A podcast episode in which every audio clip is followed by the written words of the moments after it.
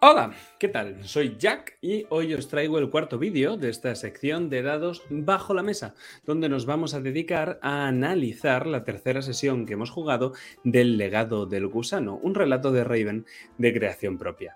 Una tercera sesión que ya tenemos subida al canal, así que si has caído en este vídeo de casualidad, pues te recomiendo que vayas a ver la partida y luego vuelvas a este vídeo, porque si no te vas a comer spoilers infinitos.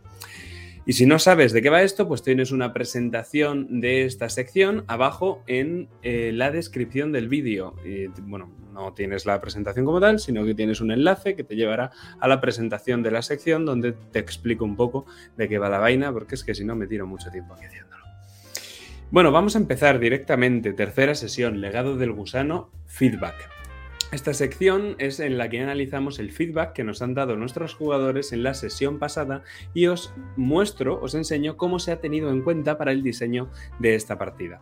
Entre los deseos tenemos pues un deseo mío por mi parte, que es que Roxanne tuviera mucho protagonismo en la fiesta, que quedase claro que es un personaje social y que es experto en lo suyo, toda una reina de las relaciones sociales, además de que la fiesta me permitía desencadenar su trama personal, esto es, su enigma. Un deseo que se cumplió a la perfección, no solo en la fiesta, sino también en la primera parte de la partida. Por parte de Iván, interpretando a Arthur, él quería más trama de Michael. Le había interesado mucho ese niño después de la segunda sesión y lo quería ver en la siguiente. Este deseo fue determinante para el diseño de la primera parte de la sesión, que estuvo centrada en el propio Michael. Y también el propio Iván quería que Arthur pudiese hablar con Lord Rufus User en la fiesta, algo que le fue concedido en una escena a solas que tuvo con él en mitad de la fiesta, ¿no? ya casi al final de la sesión. Por parte de Cometa, interpretando a Roxanne, ella lo que quiso era explorar sus llantos y sus pesadillas que la atormentan, algo que está íntimamente relacionado con su maldición. Fue su deseo en la sesión 1, fue su deseo en la sesión 2. Esta sesión, la tercera, era la perfecta para explorar su trama o su trauma, como lo queráis ver. Y por otro lado también quería hablar con Grace, así que pues tuvo una escena con Grace en la propia fiesta. Como veis, todos los deseos de mis jugadores cumplidos a la perfección. ¿Qué tenemos en los no me gustas? Pues se comentó que el final de la fiesta, el final de esta sesión 3, había sido un poquito rápido. Hubo un giro final que lo precipitó todo, del que ya hablaremos, y que había resultado algo precipitado.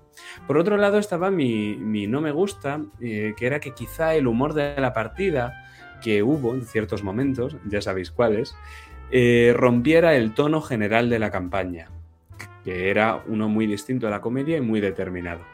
Los jugadores me dijeron que no, que el alivio cómico no había dejado de ser alivio, así que yo, por tanto, pues contentísimo. ¿Qué pasa con las estrellas? Pues que las estrellas de la segunda sesión ya se comentaron en la segunda sesión y las estrellas de esta tercera sesión se van a contar pues conforme vamos, vayamos desarrollando los propios eventos que se llevaron una estrella. Y con esto pasamos a diseño, el diseño de la sesión. Y supongo que lo primero en lo que os vais a dar cuenta es que nos falta un jugador, ¿verdad? ¿Qué ha pasado con Sergio interpretando a Gabriel, que no vino a la sesión? Pues las razones obedecen tanto a un criterio práctico como a un criterio de diseño. Pero prefiero no explicarlas aquí, prefiero explicarlas en el próximo vídeo que haga de dados bajo la mesa, donde ya las cosas os queden un poquito más claras.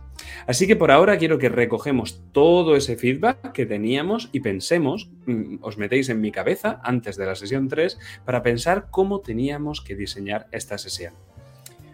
Tenemos un par de deseos que apuntan a una reunión con los User en la fiesta, concretamente Roxanne que quiere reunirse con Grace y Arthur que quiere reunirse con los Rufus. Entonces, evidentemente, los User tienen que acudir en la fiesta. Ahora bien, y a pesar de que la fiesta va a ser un elemento importante de esta tercera sesión, tenemos que meter a Mike en algún sitio. Y ya estamos tardando también en meter la trama personal de Roxanne. La sesión tenía que tener todo eso, los User, la fiesta, Michael y la trama de Roxanne.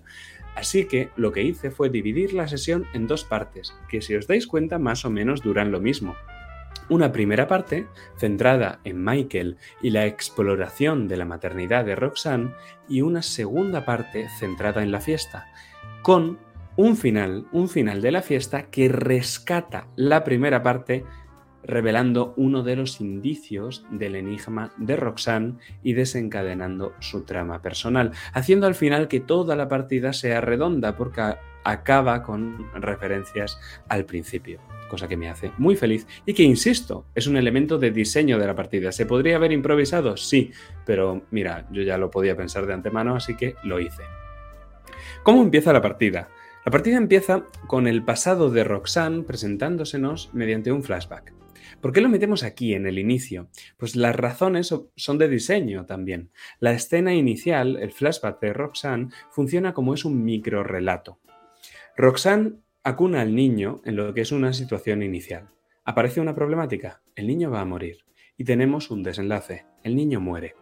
Es una escena esta en la que no se va a rolear al bebé, sino que lo que se busca es una conexión emocional no tanto a partir del roleo del propio bebé, sino a partir del color de la narración, profundizando en lo que Roxanne siente y en el entorno. Todo esto estaba preparado al milímetro, toda esta escena estaba preparadísima, pero Roxanne no tenía ni pajolera idea y por supuesto la jugadora tampoco. Gustó mucho, esta escena gustó muchísimo y de hecho se llevó dos de las tres estrellas de la partida. ¿Y por qué empezar con un flashback tan dramático? Porque las reglas del ritmo increciendo, que es las que suelo seguir en la mayor parte de mis partidas, si no en todas, nos dicen que si metemos un palo como este en mitad de la sesión, luego cuesta mucho que los jugadores levanten cabeza.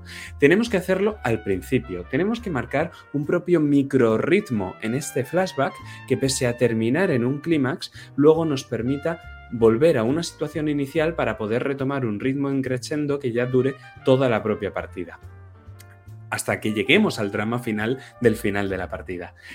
Por eso lo que hacemos es meter el flashback antes que la intro. Normalmente metemos la intro y luego jugamos toda la sesión, pero aquí necesitamos la intro después de tanto drama para respirar un poco y luego volver a empezar con la sesión. ¿Qué más cosas había debajo de la mesa en esta escena? Pues aparte de que la jugadora no sabía nada al respecto, porque yo intencionadamente le he ocultado todo su enigma a Roxanne y todo su pasado. Ella sabe lo de los llantos, ella sabe lo de las pesadillas, ella sabe que sus hijos mueren, pero tiene ciertas lagunas en su pasado, como muestra el propio final de la sesión. Entonces, aparte del deseo de la jugadora de explorar su maldición, su trasfondo y su enigma, conectamos con ese llanto que dice Roxanne en la sesión 1 que es en lo que piensa cuando piensa en su pasado. Un llanto que aunque la propia jugadora se equivoca y dice angustia en la sesión cuando realmente lo que tendría que haber dicho es llanto, nosotros lo que hacemos es coger ese llanto y convertirlo en el leitmotiv propio del personaje, ya no solo en esa escena, sino hacerlo el tema capital de toda la sesión, especialmente de la primera parte que luego rescatamos al final. Llanto es el concepto clave aquí y llanto es el nombre de la partida. Además, toda esta escena de flashback la vemos desde la perspectiva de Emily. Así podemos conectar esta sesión con la última escena de la sesión 2, la escena de la biblioteca secreta, donde nada más y nada menos se revela un retrato de la propia Emily.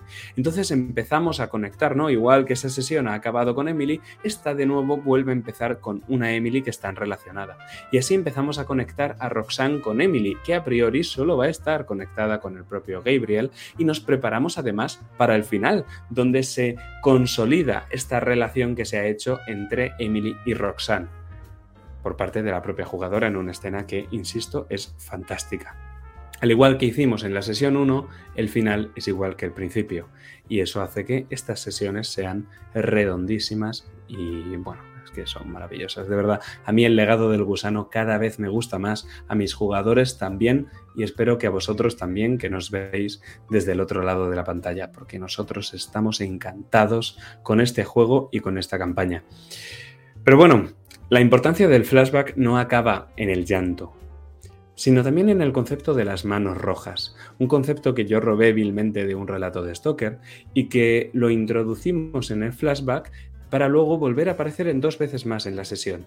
En un, por un lado en el dibujo de Michael y por otro lado es la propia jugadora la que utiliza esa referencia y la rescata en la fiesta, en ya la parte final, abocándonos al clímax. Las manos eh, rojas de Roxanne al romper el cristal y manchar con su sangre al propio niño Michael que acude con ella.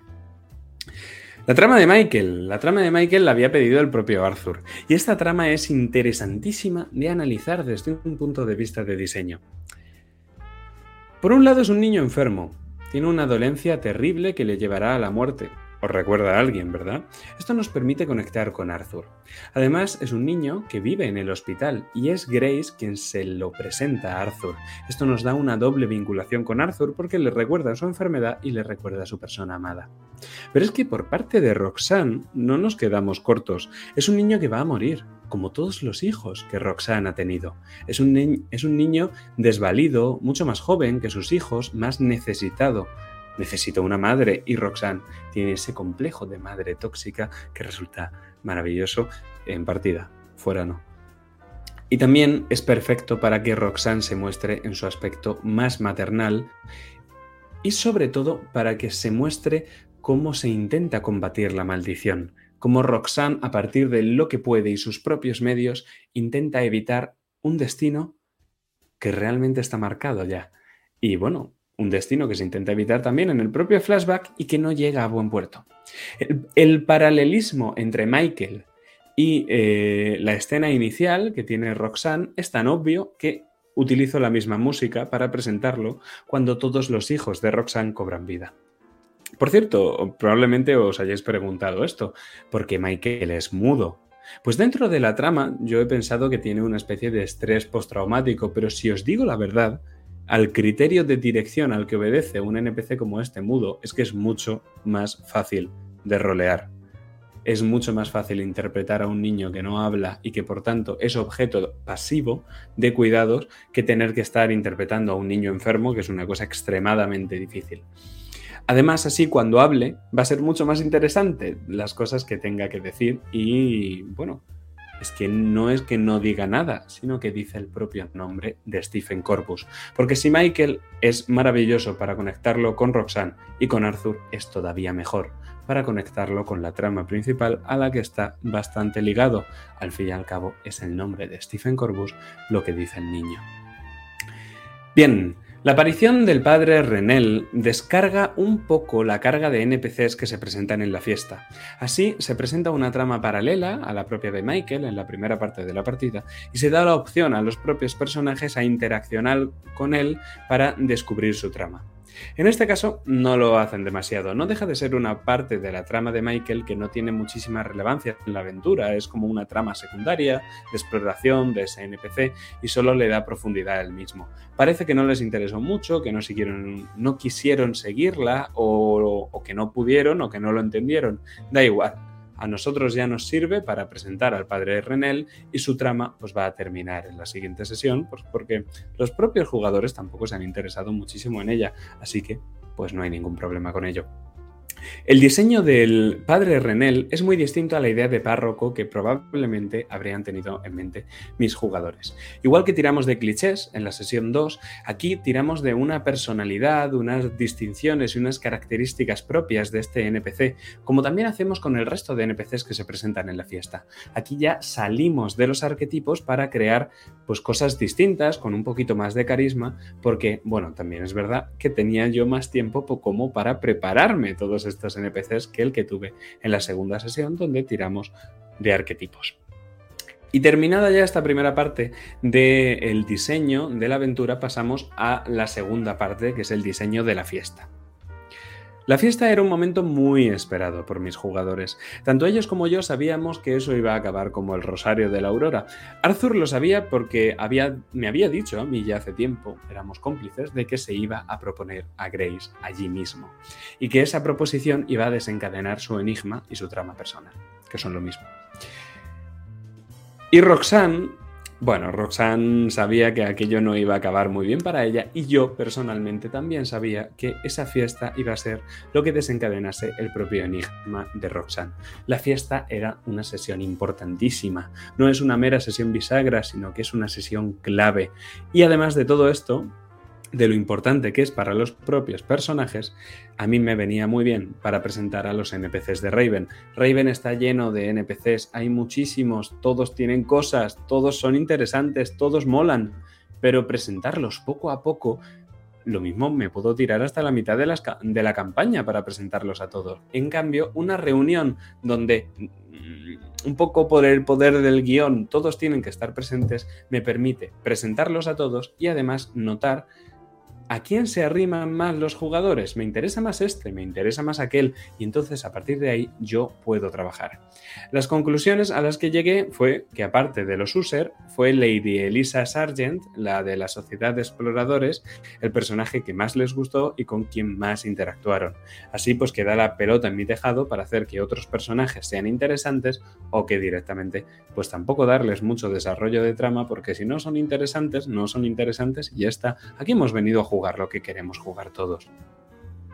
Otro aspecto que me parece importante destacar desde el punto de vista de diseño más que de la dirección es que los eh, invitados no llegan a la vez. Y esto era una cosa que yo ya había pensado de antemano. ¿Por qué? Porque si hubieran llegado a la vez, quizá habría tenido que presentarlos a todos juntos. Y, los, y si hubiera hecho eso, los personajes habrían acabado interactuando con uno o con dos, pero en cambio presentándolos por separado, aunque las escenas de todos no duren lo mismo y no todo el mundo les interese lo mismo, por lo menos cruzan unas palabras con ellos, se les puede describir, los roleamos un poco y ya pues ya los hemos presentado. Si se quieren acercar en lo que queda de fiesta, bien. Y si no, pues también. Y por supuesto, los user había que dejarlos para el final, porque tanto los personajes jugadores como yo sabíamos que iban a acabar saliendo los user. Ahora bien, no tenía ninguna prisa. Que los user aparecieran desviaba la balanza y todas las atenciones hacia los user. Era lo que los jugadores querían. Yo iba a dárselo, pero les iba a hacer sufrir un poco. Entonces los users tienen que aparecer al final. Y así fue, literalmente los users aparecieron, hubo un par de escenas con ellos y automáticamente una de esas escenas acabó de la forma más inesperada posible, causando el clímax de la sesión. Pero eso, más que obedecer a diseño, obedece a dirección. A diferencia de lo anterior, en lo que respecta a dirección, en esta sesión era importantísimo marcar el tono. Aunque la parte en la fiesta, con el roleo de los NPCs, era muy importante, la parte de Michael tenía que ser ominosa, tenía que ser terrorífica hasta cierto punto. El color estaba utilizado ahí para maximizar la emoción y el drama, no tanto la ambientación a partir de la descripción del entorno como hicimos en la sesión 1. Y eso, el uso del color para maximizar la emoción y el drama fue lo que intenté en partida.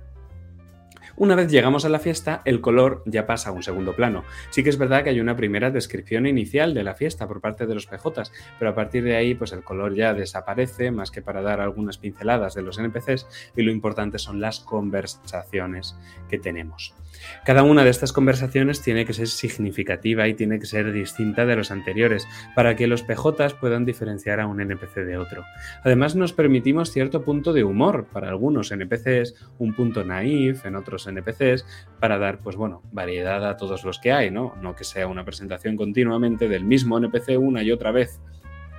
Y como ya decía antes, la partida está dirigida en dos grandes trozos. Y me gusta pensar que eh, la bisagra que une la primera parte, la de Michael, con la segunda, la de la fiesta, es esa escena que tienen Roxanne y Arthur de conversación entre ambos. Una de estas escenas que hace avanzar la relación, que evoluciona a los propios personajes y su relación entre ellos, y que para mí fue la estrella de la partida. Yo confieso que tengo debilidad por esos momentos y además que bueno, se hace referencia al propio tema de El legado del gusano, que es la inevitabilidad del destino. Pero antes de eso, me parece muy interesante analizar desde el punto de vista de dirección la escena con el doctor. El doctor llega a la mansión sin que lo llamen pero sin que lo llamen on-roll. Esto no significa que no lo hayan llamado, pero es que a mí me parecía lógico que los personajes lo hubieran llamado en algún momento, incluso aunque nosotros no lo hubiéramos visto, porque Michael, pues bueno, sufre ese achaque. Entonces aquí hacemos una elipsis hasta que ya llega el propio doctor. En su escena, el doctor deja claro que pese a ser el único medio médico disponible del pueblo, es un completo incompetente. Esto era una cosa que ya se sabía en metajuego y el personaje de, eh, Gabriel también lo sabía. No obstante, Pues el resto no, y ya era el momento de dejárselo claro a toda la familia. Con un poquito de toque de humor también nos deja claro el doctor que apunta y que guarda todos los diagnósticos, además de que no tiene ni idea ni de magia ni de lo sobrenatural. El doctor intenta racionalizarlo todo y puede que esta información, tanto que apunta a todo como que es un tío muy racional, sea importante en el futuro. La escena con el doctor tiene una utilidad doble. Por un lado se examina a Michael, y su enfermedad, y lo hace con Arthur presente. Recordemos que el deseo de Arthur era explorar esta trama de Michael y por tanto pues se ahonda en la enfermedad que tiene el propio Michael con Arthur presente, lo cual pues satisface los deseos del jugador. Por otro lado, habla con Roxanne para cobrar. ¿Y por qué hacemos esto? Pues porque Roxanne es la reina de las relaciones sociales y no únicamente en la fiesta, también fuera de ella. Lo hace con el padre Renel y lo hace con el propio doctor. Esta escena de el doctor queriendo cobrar y Roxanne dándole con la puerta en las narices es para que Roxanne se meriende al doctor, para que la veamos en su salsa, para que tenga el protagonismo que le ha faltado en la sesión anterior. Y por supuesto está eso de que el doctor deje ahí su maletín. Deja ahí su maletín para que pase lo que tiene que pasar y eso es una cosa que casi es más de diseño que de dirección. Obviamente tú dejas ahí el maletín y el jugador va a mirar. Va a haber una tirada de por medio, pero de verdad, déjalo, van a acabar mirando. A no ser que tus jugadores sean muy moralistas, van a acabar mirando. Pero volviendo a que Roxanne es la reina de las relaciones sociales, eso es una cosa que también lo vemos en la propia fiesta, ¿no? Toda la fiesta está dirigido desde un punto de vista naif, como si lo viéramos desde los ojos de Roxanne, desde los ojos de alguien que piensa que todo va a salir bien porque se ha maquillado su mejor sonrisa.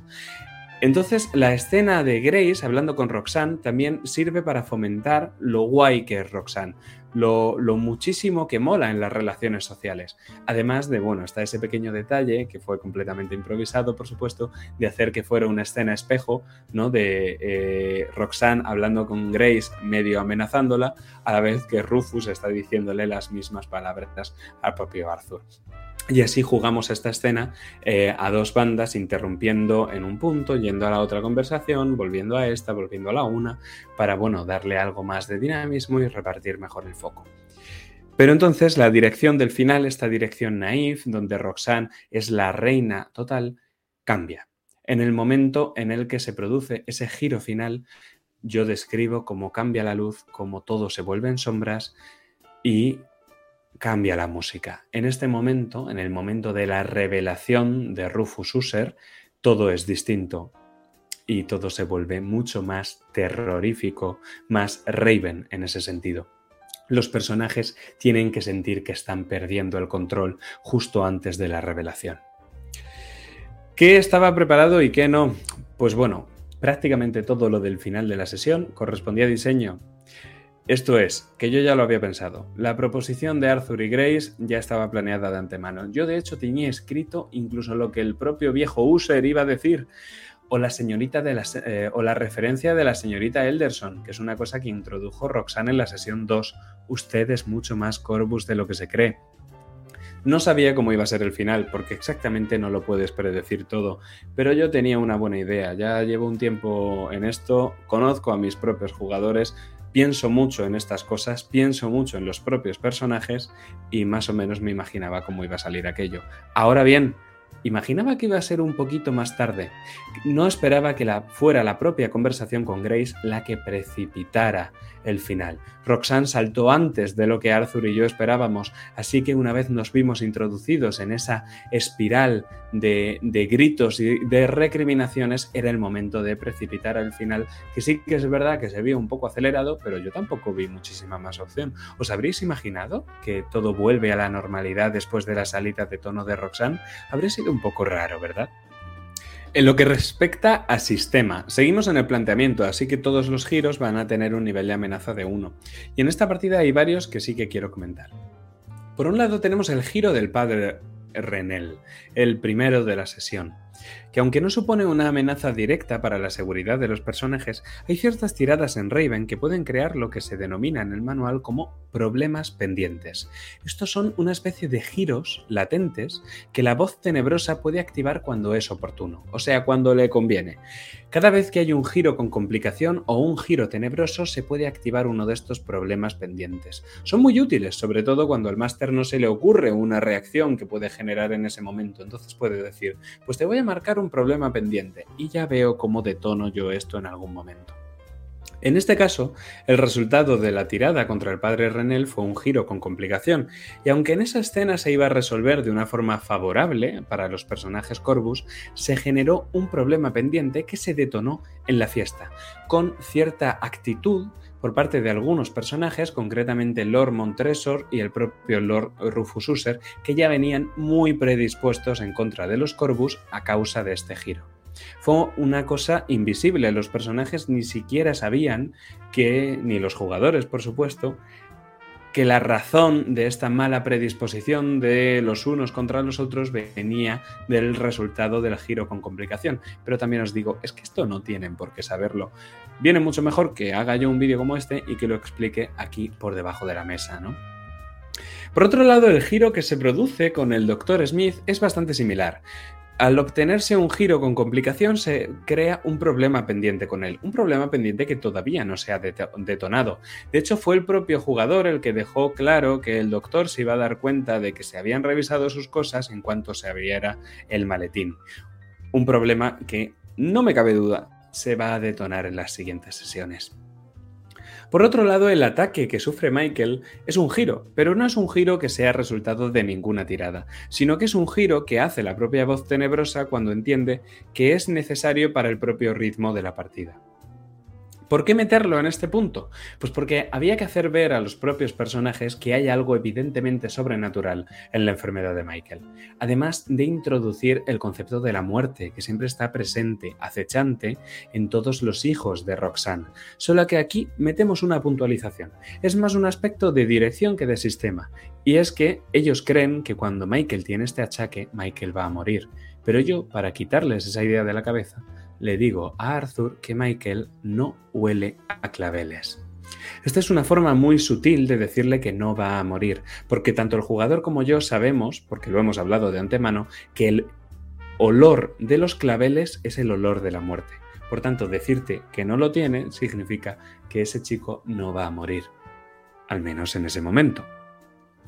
Del resto de la sesión yo solo destacaría el giro final que ya tiene Roxanne. Tiene una amenaza más alta que los anteriores, creo recordar con nivel de amenaza de 2, y que ya determinaba un poco eh, esa amenaza el sentir general de los invitados hacia los Corvus.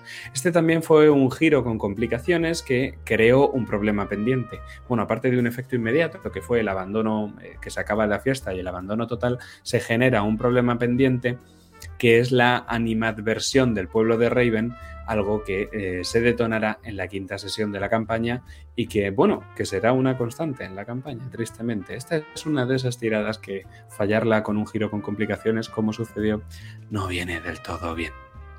Pero bueno, ya terminando en lo que respecta a la música, la música de la sesión estaba cuidadísima. Para el flashback de Roxanne y para la fiesta, pues sonaron casi todas las canciones que tengo en su propia lista de reproducción musical, porque sí, tengo una lista de reproducción para cada uno de los personajes y tengo otra para la campaña con más de 200 canciones. Para la parte de Michael utilicé algunas canciones de la lista de reproducción de Arthur y otras que pues yo directamente asocié al propio Michael. Así tenemos una canción melancólica para el pasado de Roxanne, que deja paso a otra de terror, una versión creepy de la canción de cuna de Brahms. La misma canción que vuelve a sonar cuando Michael aparece en la mansión Corpus. También tenemos una canción más de investigación, eh, con el Dr. Smith examinando a Michael y Arthur. Tenemos el tema de Stephen Corbus, que suena cuando Michael pronuncia su nombre. Tenemos el tema de los User, que suena cuando aparecen ellos en la fiesta y que es muy parecido al que utilicé con Arthur y el plantador Thompson, por ser del mismo grupo, quiero decir, y creo que incluso del mismo disco. Y luego ya tenemos aderezada toda la partida con diversas variedades del tema principal de Roxanne Corbus, que utilicé hasta la sociedad, incluida una variedad final, la de la caja de música, que ya corresponde casi más al epílogo cuando Roxanne descubre sus antiguas habitaciones en la mansión Corbus. ¿Por qué mueren los hijos de Roxanne? ¿Qué relación tienen Michael y Stephen Corbus? ¿Cuál es el porqué de la reacción del padre Renel? ¿Por qué Michael no estaba en la fiesta? ¿Por qué Lord User odia a los Corbus? ¿Y por qué Roxanne no recuerda su vida en la mansión? Emily es su hija, sí, pero ¿qué fue lo que le pasó? Pues esos son algunos de los misterios que se han planteado en esta tercera sesión y que vamos a ir descubriendo en el resto de sesiones. Así que nada más que decir, damas y caballeros, nos vemos muy pronto en la próxima sesión del legado del gusano.